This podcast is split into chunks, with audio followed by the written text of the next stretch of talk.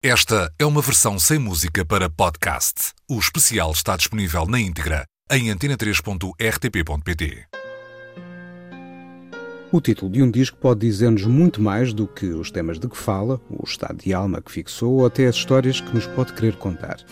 O título de um disco pode ser, por exemplo, uma chamada de atenção, e foi com o título do seu segundo álbum a solo, que há precisamente 30 anos, George Michael quis deixar bem claro que o seu caminho, daí em diante, não ia ser o mesmo. E por isso, era chegada a hora de o ouvirmos sem preconceitos. If you've got something to say, why don't you say it? If you've got something to give, why don't you give it to me? Day after day, I have to say it. We're moving further from heaven and closer to the deep blue sea. Para se contar a história de Listen Without Prejudice Volume 1, que George Michael editou em setembro de 1990, vale a pena começar um pouco antes.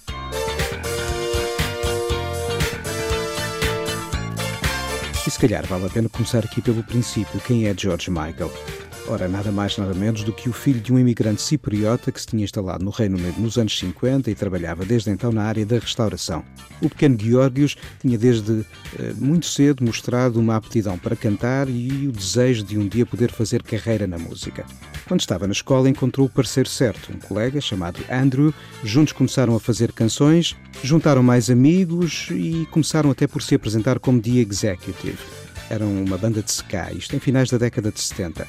Bateram a várias portas, mas ninguém parecia muito interessado e, na verdade, só cativaram atenções quando, e já estando eles reduzidos a um duo, mostraram, no princípio da década de 80, canções pop claramente animadas pelo funk. Estrearam-se em disco em 1982 com Young Guns Go For It. E nessa altura, Georgios apresentava-se já com o nome George Michael. Andrew, o amigo, o Andy, era Andrew Ridgely e juntos formavam o Zwam.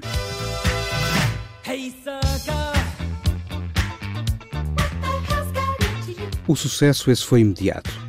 A imagem de apelo juvenil também ajudava, mas nada disso os impediu de falar então de questões como o desemprego ou do conflito de gerações em canções que eles gravaram em Fantastic, o álbum de estreia que lançaram em 1983.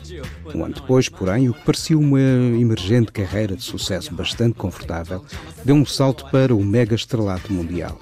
E em 1984, o mundo inteiro ouvia este Wake Me Up Before You Go Go.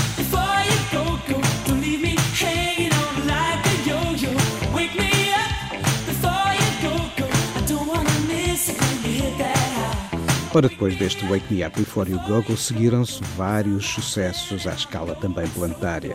Canções como Freedom, o icónico Last Christmas, que de resto todos os natais volta a ser escutado um pouco pelo mundo fora, e ainda Everything She Wants, foram depois a primeira banda pop ocidental a fazer uma digressão na China, mas em 1986, e já cientes de que aquele apelo juvenil que motivava o entusiasmo em volta do Zwan tinha os dias contados, George e Andy encenaram uma despedida no estádio do Wembley, em Londres, e despediram-se como banda.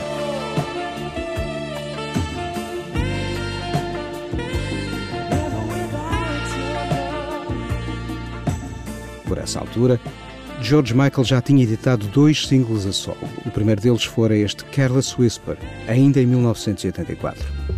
E depois, já em 1986, A Different Corner.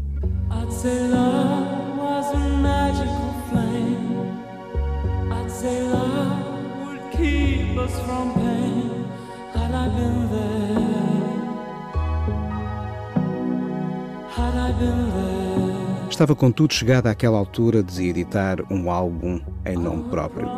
George Michael chamou-lhe Faith, acabou por manter em cena tudo o que vinha dos tempos do Zwan.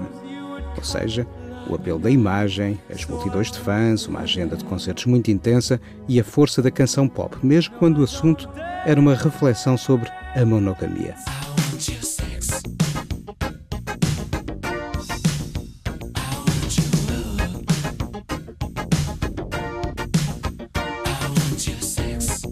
Cansado da digressão, das expectativas que o atormentavam e de uma aparente vontade de tudo e de todos para que mantivesse em primeiro plano aquele apelo do popstar, George Michael resolveu mudar de rumo.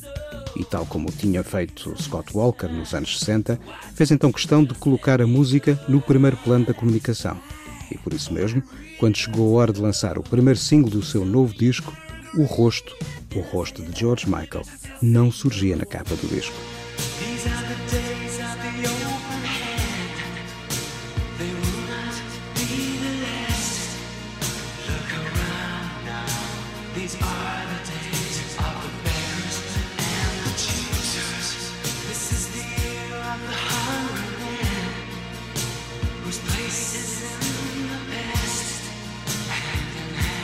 Se a falta de uma fotografia na capa deste Praying for Time tinha sido uma novidade, então a recusa em aparecer nos novos telediscos, essa causou ainda maior surpresa. E surgiu assim a ideia de convidar uma série de supermodelos como Naomi Campbell, Linda Evangelista ou Cindy Crawford para o vídeo que acompanhou este Freedom 90, que foi realizado por David Fincher.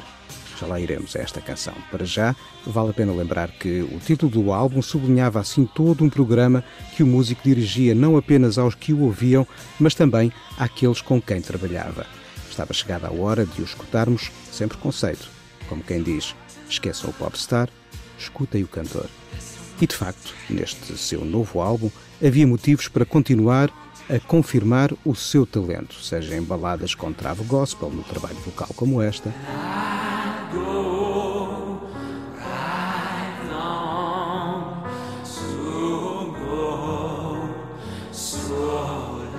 Seja num piscar de olho à herança dos Beatles, como se escutava nesta outra canção.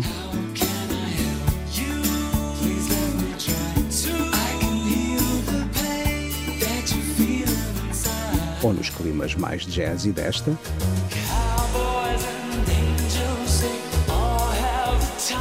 Ou até nas incursões por uma nova relação da pop com a música soul, como se escutava muito por aqueles dias.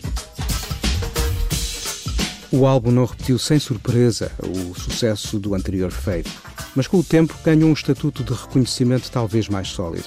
A verdade é que na hora de pensar um segundo volume, as opiniões de quem editava George Michael não foram as mais favoráveis, pelo que a ideia nunca se chegou a concretizar e talvez resida nesse facto de não ter havido um Listen Without Prejudice Volume 2, um dos possíveis gatilhos de um mal-estar que então gerou um conflito do cantor com a editora e da qual ele acabaria por se afastar um pouco depois.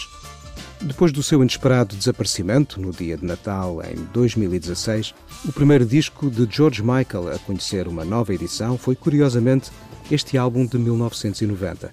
E apesar de não ter repetido os fenómenos nem de Make It Big do Zwam ou do já referido Faith, a verdade é que de todos os discos de George Michael, o que parece mais destinado a vencer o tempo e ser reconhecido como a sua obra-prima, talvez seja mesmo este álbum de 1990. Para ouvir, ainda hoje, sem preconceito.